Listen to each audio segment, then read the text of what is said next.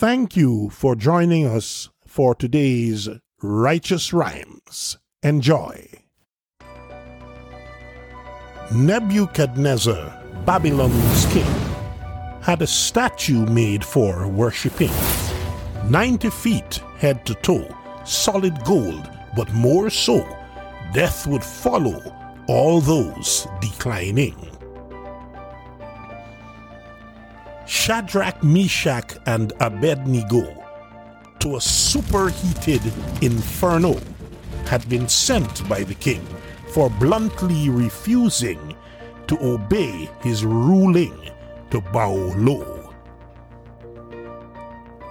When those Hebrew young men were thrown in, incredulity bludgeoned the king, mm-hmm. for they were not consumed as he'd wholly presumed, but communed there with a seraphim.